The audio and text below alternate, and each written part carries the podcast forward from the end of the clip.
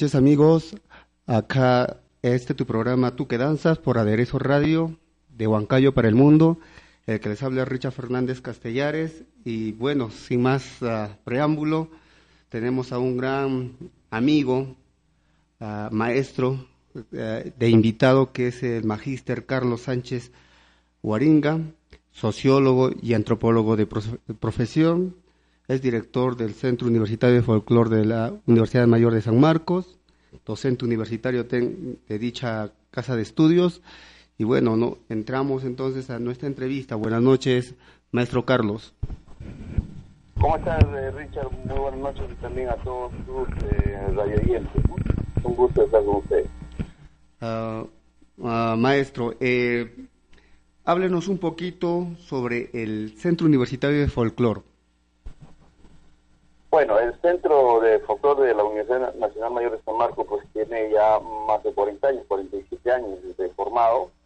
Desde los años 70 eh, se, tiene como inicio los trabajos de la musicóloga eh, Rosa Larco y luego eh, la participación importante de los estudiantes e integrantes de los de los elencos, ¿no? Son los que van a dar vida y se van, a institucionalizar al Centro de de San Marcos Luego va a estar también dirigido por el eh, investigador, folclólogo Yosafar Roel Pineda, muy amigo de, de, José María Arguedas.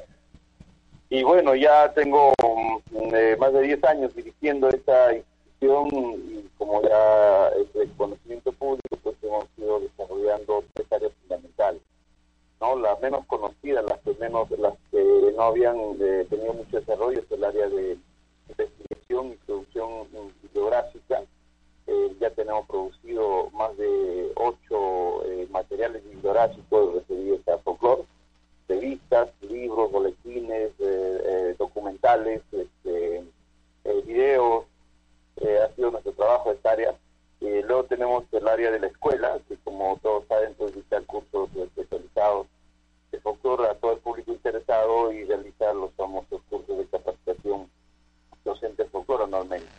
Y finalmente tenemos el área de los elencos. En los elencos tenemos eh, siete elencos, ¿no? Tenemos cinco elencos de danza y dos elencos de música. El conjunto de San Puente entre ellos, el conjunto de música andina. Y los elencos, pues el elenco mayor que es San Martino, el elenco taller que es de los estudiantes de la escuela.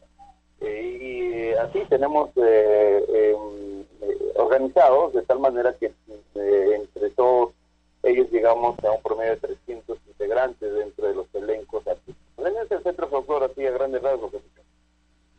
Ah, maestro Carlos, eh, la última actividad que tuvieron creo que fue el viaje a Puno. ¿Qué mm, nos podría comentar sobre el viaje que tuvieron con el elenco a la Virgen de la Candelaria? Sí, mira, eh, a lo largo de estos 10 años eh, los elencos artísticos han salido eh, de viaje a distintos lugares del país y hemos roto ya pues la barrera de lo internacional, ¿no? Había salido hace algunas décadas atrás un par de veces nomás hacia, hacia el exterior, pero ahora sí en estos tiempos hemos salido a varios eh, países, ¿no? México, Panamá, Colombia, Ecuador, los elencos han viajado digamos que nuestras actividades recurrentes con los elencos es el trabajo de difusión a todo nivel, ¿no? A donde se, solicite y a donde planifiquemos eh, ir. Eh, es para nosotros un objetivo esencial toda vez que eh, los integrantes que están en formación universitaria adquieren pues una nueva visión de la realidad, una nueva interactúan con los espacios donde el folclore está muy vívido y eso para nosotros es uno de los objetivos. De tal manera que ciertamente hemos ido a, este año eh, a Candelaria, felizmente antes de que todos los problemas climatológicos se agudicen en nuestro país.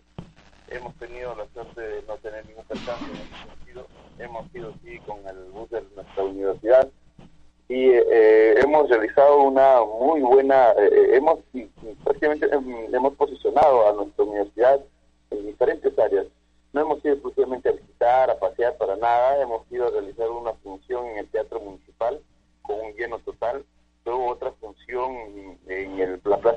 abierto a todo el público, eh, donde se han exhibido pues más de media docena de danzas, del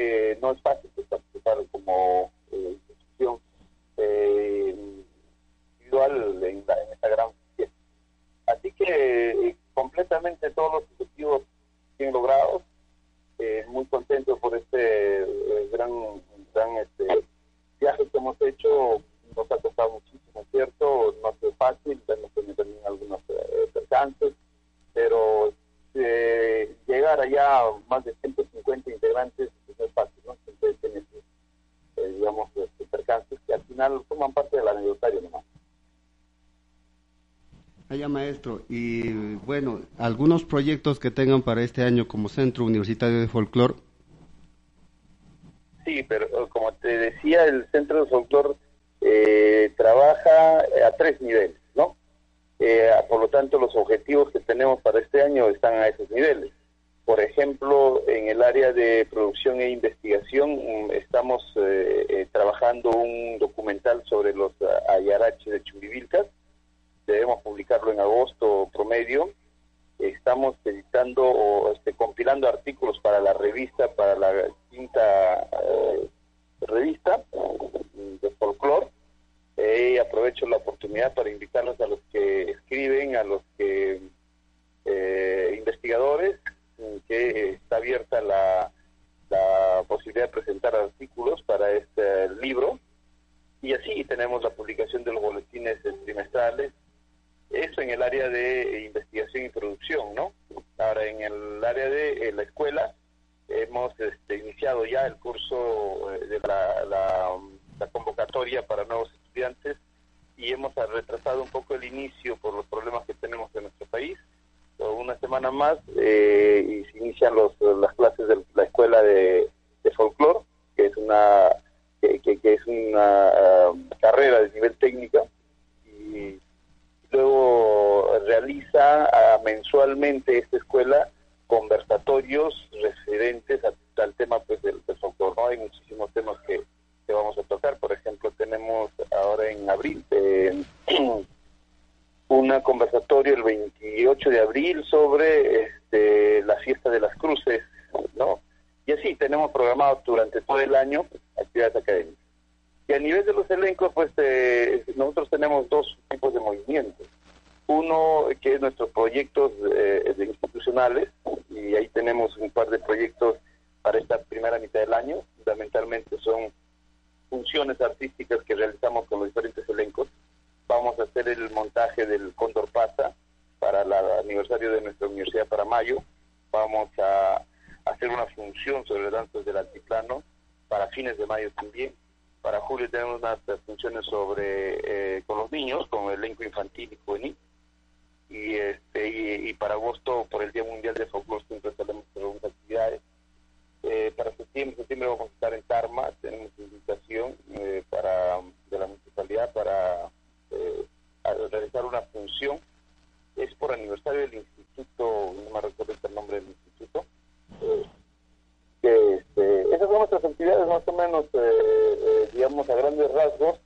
Eh, tenemos movimiento, pues, como comprenderá, y, la dirección del Centro de siempre se hace este, un poco más complicada, ¿no? Porque imagínate la cantidad de, eventos que tengo y de elencos que tengo, entonces. Por ejemplo, el día de este sábado, pasado mañana, tenemos una, una gran actividad eh, de apoyo a los damnificados de los huaitos ocurridos en estos días, en estos tiempos. Eh, el día sábado, desde las 2 de la tarde, en, nuestra, eh, nuestro local central, en la casona del Parque Universitario, vamos a hacer una gran movida artística y estamos concitando a todo el público que llegue con alguna este, donación, ¿no? Para poder eh, también contribuir. Entonces, eso, por ejemplo, forma parte de nuestras actividades del día a día. Muchas gracias, maestro, por la información que nos están dando. Amigos Radio Escuchas, vamos a ir al primer corte comercial con guanito de un grupo de zampoñas, zampoñas urbanas de Lima, que nos va a interpretar Estamos llegando o Hamuchkanu. Adelante, mesa.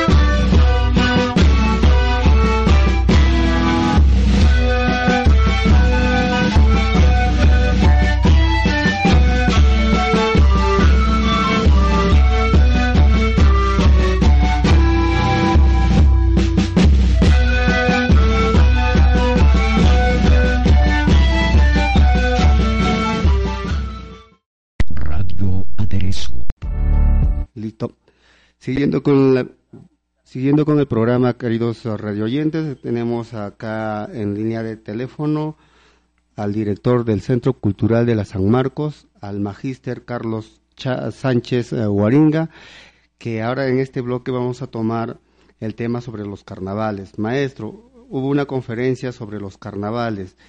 ¿Qué nos podría informar respecto a eso?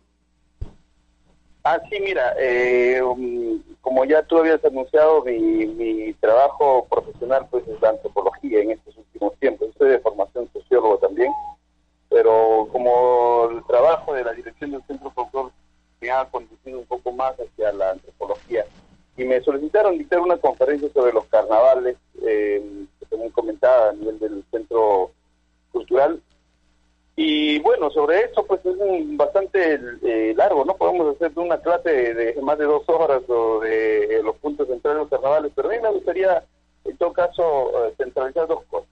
En primer lugar, el hecho de que los carnavales en el Perú es una de las es la fiesta mayor, ¿no? O sea, percatarnos de la importancia de la de los carnavales en la medida que es una eh, eh, que cuando está sucediendo los carnavales en nuestro país, pues no, este, eh, es todo el, Perú, digamos, está festejando los carnavales. La pregunta es, ¿por qué? Porque si nosotros nos ponemos a revisar las otras fiestas que hay a lo largo del, año, no, no tiene tanta magnitud como los carnavales.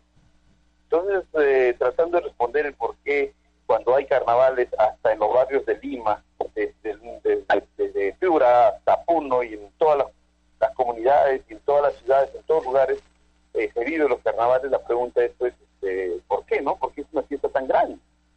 Y eh, en el desarrollo vamos a encontrar dos grandes fuentes que van a dar eh, vida a los carnavales. Una obviamente es la presencia de, lo, de la fiesta española con el nombre mismo de carnaval, ¿no? Que bueno, este, eh, en realidad llega con, con el nombre de, fiesta de carnes tolendas, que en algunos casos, en algunos lugares todavía inclusive aún se mantiene. Era normal, la, denominación más común desde el siglo pasado para atrás era fiesta de carnes tolendas, ¿no? Y que viene pues con los españoles. Esta fiesta de carnes tolendas eh, eh, tiene un carácter muy interesante, tiene que ver inclusive con la religión, por eso es que está pues situado antes de inicio de cuaresma la fiesta de, la, de los carnavales occidentales, eh, que inclusive los investigadores no saben cuándo ha iniciado, ¿no? Muchos dicen que se inició en el tiempo de los egipcios, posiblemente este, con los sumerios, en fin, se ha perdido los inicios, pero es una cosa muy interesante porque cuanto mm, ha ido eh, desarrollándose la sociedad, civilizándose las sociedades europeas, eh, le han dado más importancia a esta fiesta de carnavales, que es una fiesta de bastante distorsión. Es una fiesta pues de, de, de, de desborde, de, de, desequilibrio, ¿no? O sea, hasta ahora queda ese sentido, pues el hecho de que alguien, por ejemplo, se te acerque y se eche un globazo de agua, está simbolizando el hecho de que está saltando una parte de tu intimidad sin que tú hayas aprobado, ¿no? Es la única eh, eh, fiesta que tiene esa, ese carácter de desbordar el orden, ¿no? De desequilibrarlo por eso el uso de los antifaces, ¿no? Por, por eso es bastante también la idea del erotismo dentro de los carnavales, la fiesta de carnaval, eh, por ejemplo, eh, en Río de Janeiro, con muchos otros lugares, tiene ese carácter de, de, borde, pero en sentido de la moralidad, porque la religión pues es una cosa tan, tan este, es una de, los, eh, de las esferas del hombre que ha contenido mucho en cualquier desborde, ¿no? Sin embargo con las carnavales no ha podido, de tal manera que lo ha situado en los tiempos del mayor desarrollo de la religiosidad en el mundo, la Edad Media estoy hablando, cuando todo era religiosidad, eh, no pudo eliminar esta fiesta, que era contraria a la moral cristiana, ¿no? Imagínate, o sea, así era tan fuerte, tan tradicional, eh, se llamaba, por ejemplo, en, en, en fiestas bacanales, pues, por, por la referencia del dios Vázquez, del dios del licor, eh, el rey Momo, ¿no? El rey de la sátira, de la burla. se, hacían unos desbordes, unos desmanes, unas orgías, eh, se burlaban de todo el mundo. Entonces, este, se, burlaban de los, también de la, de la orden religiosa, ¿no? Del papa, de los sacerdotes. La burla era general, pero la, iglesia no, no pudo, no pudo contrarrestarla, ¿no? hasta el punto que solo pudo ubicarla antes de Cuaresma, es decir, eh, una cosa de decirle, bueno, ya sabe que tienen permiso de hacer todos sus, sus, de, de, desvíos, ya, sexuales, sociales y todo lo demás, pero luego empieza cuaresma y a tiempo de recogimiento, ¿no? Por eso el nombre de Carnestolendo también la va a tener, la va a adquirir desde ahí, porque es, es una fiesta de, después de la fiesta, pues ustedes saben que en la moral religiosa se suprime el uso de las carnes. Entonces de ahí va a tener la referencia de, de, la, eh, inicia cuaresma, eh, ya inicia no las carnes, ¿no? Antes de cuaresma eh, se puede aún abusar, digamos, de la carne. Entonces, este carácter de carnaval lo viene, lo traen los españoles y como todos sabemos, pues este la forma de evangelización cruel que, que se realizó en la colonia imposición, sobre todo la de superposición o sea, eh, de superponer las festividades que encontraban aquí este, sus festividades de ellos, ¿no? Para eliminar de, esa manera todos los rastros culturales que ellos encontraban aquí, que consideraban paganos, y consideraban incivilizados. De esa manera llegan los carnavales, ¿ya? Pero ¿qué sucede? Que tenemos la otra fuente, la otra, la otra vertiente, que es la, la vertiente andina. Vale decir que cuando los españoles traen los carnavales, y lo imponen, lo imponen sobre una fiesta que nosotros que, trabajamos con el folclore sabemos muy bien, ¿no? Estamos hablando de las fiestas de eh, las de los Pugliay, un nombre más común, eh, las Anatas hacia el lado del altiplano, hacia el sur, Aymara, ¿no? O las Hashuas en algunos sectores, que forman parte también de los Pugliay. Entonces, ¿qué sucedía? Que en esos tiempos sucedía pues grandes rituales de agradecimiento a la tierra, todos sabemos que son los puyes, ¿no es cierto? Todos sabemos lo que son las fiestas de eh, los puyes, que son fiestas situadas en, los, en estos meses, porque están referidas a la, a la, a la cosecha, a la, aparición de los primeros frutos. Y fundamentalmente los primeros frutos del maíz, porque el maíz era uno de los, de los alimentos más sagrados, más que los demás, ¿no? Muchos se equivocan, dicen la papa, la coca, no. El maíz era el, el grano por excelencia de tal manera que cuando el maíz, pues ustedes saben, en el Valle del Mantaro salen los, los, los chocritos verdes, los primeros chocritos, ya se puede hacer, por ejemplo, la pachamanca, que la pachamanca era una, era una comida de ese tiempo, de ese momento. Ustedes saben que la pachamanca no se hace en agosto, en septiembre, en octubre. La pachamanca forma parte de la celebración de la aparición de los primeros frutos, ¿ya? Y que además por eso se hace pachamanca, o sea, porque se hace un hueco en la tierra, o sea, en la pachamanca, se hace que la madre tierra también cocina el alimento. O sea, encontramos una simbología completa, concatenada con cada accionar. Es la fiesta de los primeros frutos que da la Pachamama, por lo tanto son rituales de agradecimiento a la Pachamama, y se hace el plato fundamental de la Pachamanca, que tiene que ver con la Pachamama, y finalmente, como son eh, rituales de, este, de agradecimiento a la fertilidad, se concatena con el inicio de la fertilidad del hombre, ¿no? Por eso es que en esos tiempos de Puglia, cuyo, cuyo, cuyo, cuya tradición literal es juego, son pues juegos amorosos. Por eso es que desde ahí todos, mecánicamente los profesores de danza folclórica dicen, danza de carnaval, sí, danza de enamoramiento, danza de los jóvenes, lo, repiten así, lo repiten así. ¿Cómo danza de enamoramiento? Y el sentido de los carnavales que trae Occidente no es de eso el sentido de carnavales que trae los españoles es el sentido es de distorsión, es de regulación, es de romper las reglas, es de, de, sátira, de burla. Pero, pero los carnavales que eh, en el mundo andino se realizan el día de hoy es al contrario, ustedes mismos lo dicen, ¿no? Es, de, enamoramiento, es de buscar la pareja, desde el florecimiento, por eso se usan las flores, que por ahí está la simbología, ingresa para hablar de la de florecimiento del que da la, la, madre tierra. Entonces, resumiendo, eh, eh, lo que vamos a encontrar en tiempos coloniales es la conjunción de las dos grandes vertientes, ¿no? que es la formación de la sociedad actual peruana, que es la vertiente occidental española, eh, europeizada, y la versión andina, la, la vertiente andina este, autóctona, que es el otro gran componente. Entonces se van a encontrar dos grandes festividades. Una festividad que viene de Occidente, que tiene raíces profundas, que no sabemos dónde empiezan, ¿ya?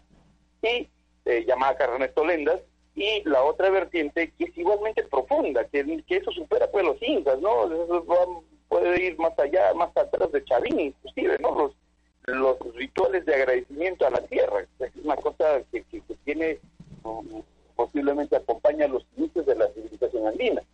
Entonces se van a encontrar dos festividades mm, muy grandes y se van a fusionar en esto que llamamos muchas veces sincretismo o mestizaje, se van a fusionar Eh, pero ¿por qué se fusionan muy eficazmente? Porque en muchos otros eh, momentos hemos visto que se fusionan, el sincretismo está en muchas cosas, ¿no?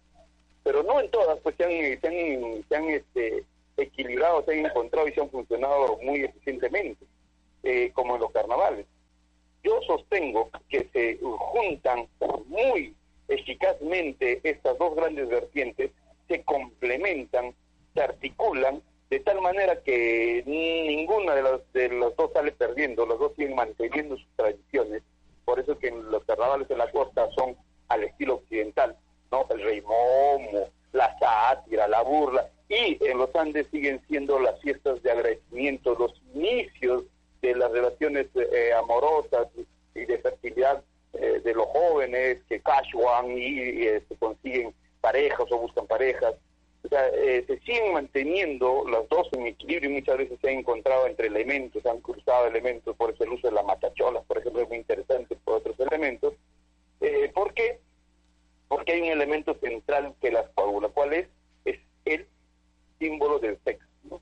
Si, si, nos percatamos bien, las carnastolendas es una búsqueda de desequilibrio, de, es una búsqueda de, de, de, de este, de ir en contra de las reglas, pero de la moralidad cristiana, que lo fundamentalmente lo sexual. Por eso es que en Río de Janeiro, los carnavales de Río de Janeiro, pues lo que hace el Estado es regalar condones, por ejemplo, ¿no?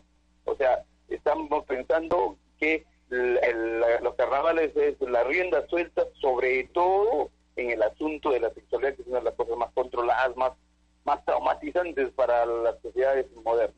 Y en el caso andino también, pues es el inicio de las eh, de los inicios de los lazos amorosos y los lazos amorosos están basados fundamentalmente en los inicios de los encuentros sexuales.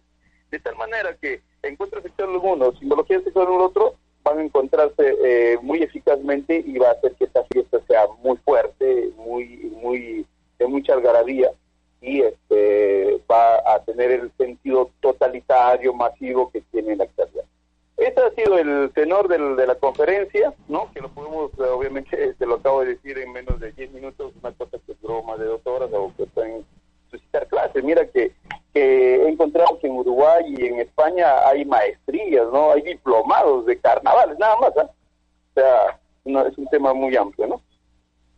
Sí, maestro, estamos muy agradecidos por la sapiencia que te, tiene usted y bueno, no, que nos nutre en el conocimiento. Hay comentarios acá en el Facebook que tengo sobre los amigos que hacen danza y están muy, muy interesados y felices por la entrevista que le estamos haciendo, que han aclarado muchas cosas que tienen ellos, que tenían confusas.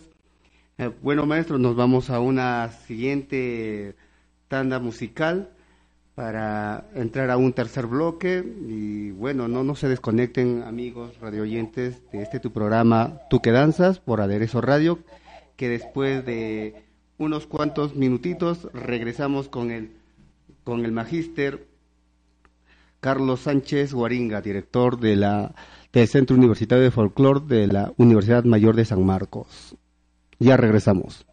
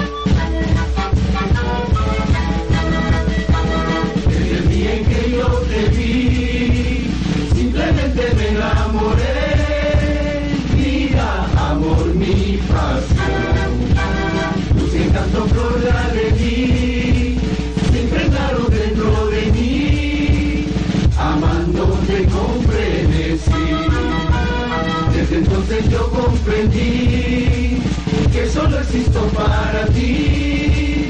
Vida, amor, mi pasión. Suave aroma, flor de alegría. Entre sueños y realidad.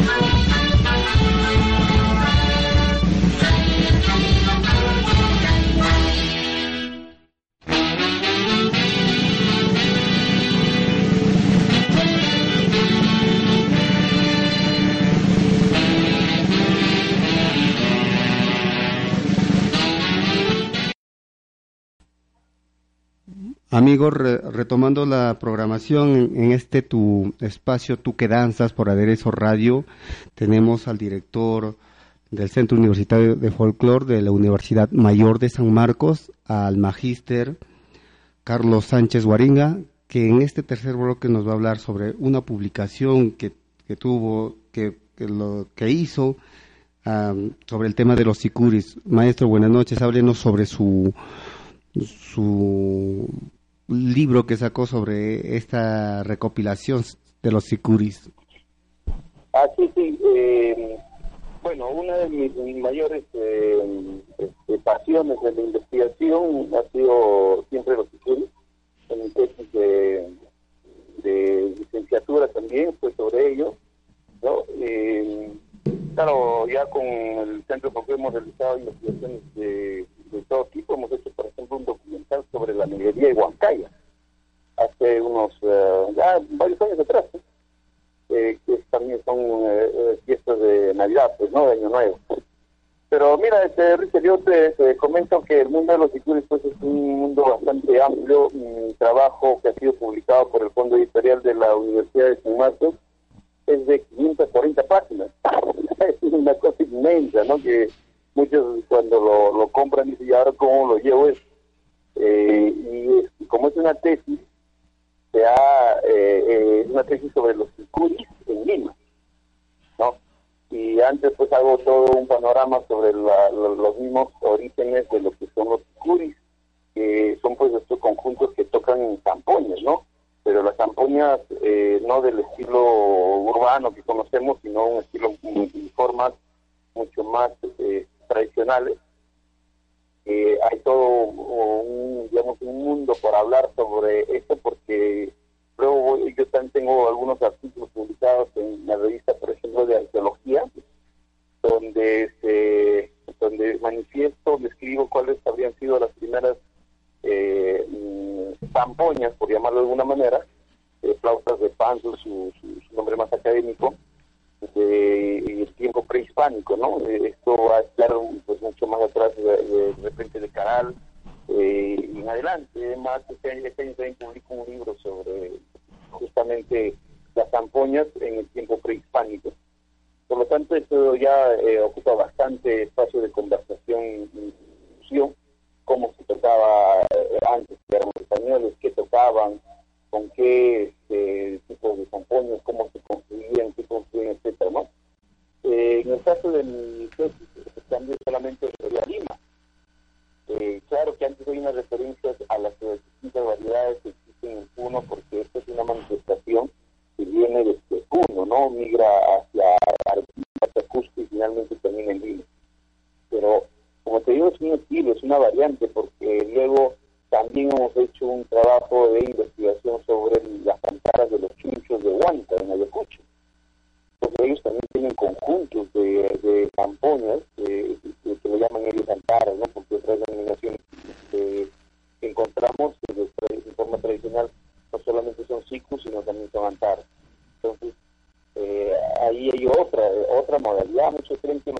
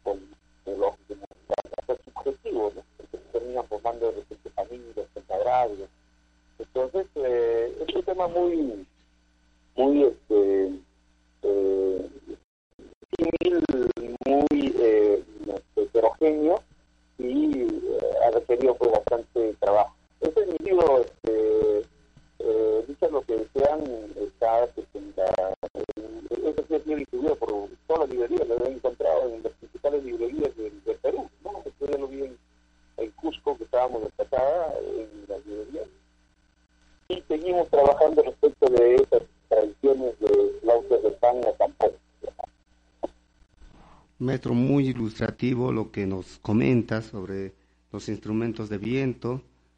Em, maestro, acá los radioescuchas, nuestros seguidores nos dicen. ¿qué nos puede dar un mensaje, si nos puede dar un mensaje para la juventud del Valle del Mantaro? ¿Cuál sería ese mensaje? Bueno, en primer lugar, un saludo muy, muy efusivo muy eh, con muchos sentimientos a todo el Valle Mantaro, porque sabrás pues, que mis orígenes son del Valle Mantaro, ¿no? Mi padre es de Chambará, ya yo he vivido en Antapampa, un par de años de niño, he visto bailar los autis, he bailado autis, cuando tenía pues, ocho años, ¿no? Viendo a mi papá que él, él se bailaba los autis. Este, estaba por Mantanar, por Huacha, Guayao, conozco todo ese sector. Y mi madre, por el contrario, es de, de, de, de, de, de del Mantaro, ¿no? Entonces, ahí también he vivido mucho tiempo, he estudiado en el colegio José Faustino Sánchez Carrión del Mantaro, toda la primaria, y ya la secundaria me, fui a La Oroya, realmente terminé en Lima como mucho. Así que eh, eh, uno no, nunca va a olvidar sus raíces, ¿no? Que eh, hay, que hay mucho trabajo que hacer Valle del Mantaro es uno de los valles más hermosos que tiene nuestra patria, pero orgulloso de serlo. Y eh, hay que manifestar ese orgullo trabajando, estudiando, investigando y haciendo, por ejemplo, lo que ustedes hacen, ¿no? Y yo supongo que ustedes están partidos de, primero de amar su lugar, de, estudiarlo, de investigarlo, de decirlo, que hoy están apostando por una versión eh, eh, interesante toda vez que ponerse una radio no, no, es, es como fácil, no hay un sistema económico muy fuerte y están aprovechando las redes que eh, este, y eh, este es el camino que debemos así que con los orgullos pues que el futuro sea cada vez más solidario y hacer lo que hace falta que es seguir investigando y sobre todo seguir preguntando ¿no? porque muchas veces investigamos y yo sé, yo sé, yo sé hacemos dos cosas terribles. La primera que debemos hacer es, ah, no quiero decírselo a nadie. No, yo lo sé, me lo guardo, entonces, ¿por qué te lo voy a decir? ¿no? Cuando es una, una, una tontería, pues es, una, algo estúpido, ¿no? Porque uno investiga y conoce justamente para difundirlo. Pues. Y lo otro es este, procurar porque esto se difunda, ¿no? El Centro de Folclor de San Marcos, que tengo la oportunidad de, de dirigir en estos tiempos, eh, eh, ha ido por ese camino por eso se hecho todos los esfuerzos para que se publiquen, porque es la única manera realmente de seguir aportando eficazmente, ¿no? Así que un gran saludo, muchas gracias por la entrevista, Richard, a ti, a, a Osquita, saludos, nos seguiremos encontrando siempre en este camino de, la investigación, la difusión de nuestro folclore.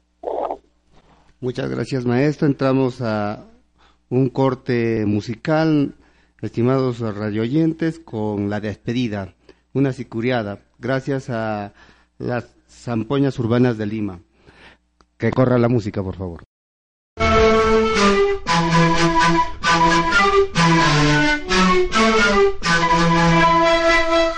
Estos muchachos se van, se van jamás, a este pueblo. Estos muchachos se van, se van para no volver jamás, jamás a este pueblo. Para que vuelvan algún día tendrán que hacer otra fiesta y palomita. Para que vuelvan algún día tendrán que hacer otra fiesta y palomita.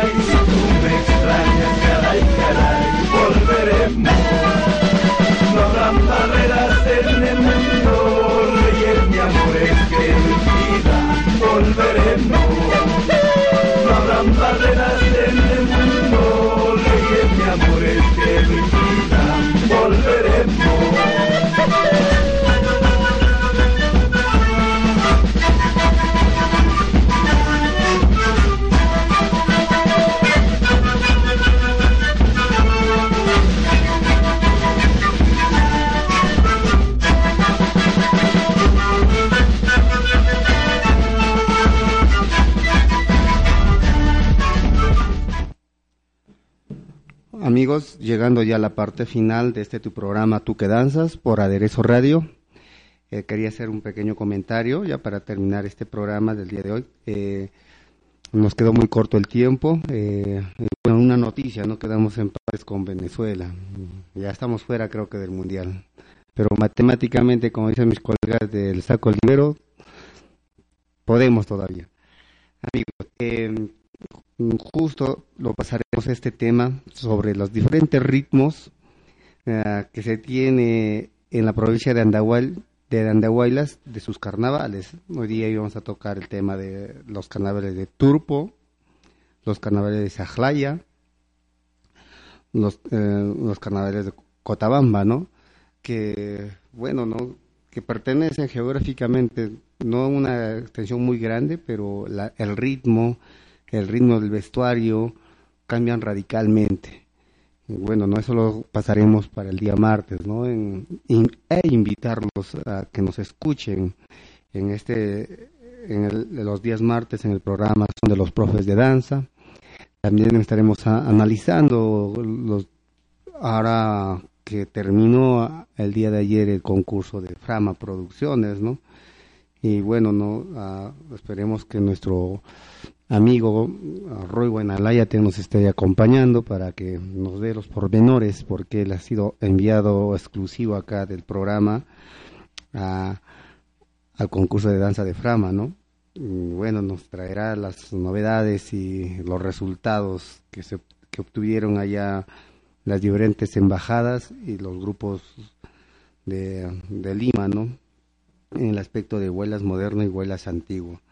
Bueno amigos, conmigo será hasta el día martes, invitándole una vez más a nuestro programa Son de los Profes de Danza y también los jueves, como hoy día, en Tú que Danzas, donde hablaremos sobre la cultura del baile del Mantaro eh, y a nivel nacional, ¿no? Y vuelvo a recalcar, el día martes estaremos hablando un poquito más sobre los carnavales de Andahuaylas. Este fin de semana, a los que tienen ahí todavía días libres, que en Churcampa, Huancavelica, se está haciendo la jarmenja, ¿no? El encuentro de jarmenjada. Sería muy bueno que vayan, participen, porque es una costumbre muy, muy bella y muy propia de esa zona. Bueno, y me despido con esta canción del grupo Antología, juntamente con Max Castro, Amor, Amor que duele, y bueno, o duele amar, perdón, eh, para todas nuestras amigas que nos escuchan, los amigos que nos escuchan, y en especial para ti. Chao, nos vemos.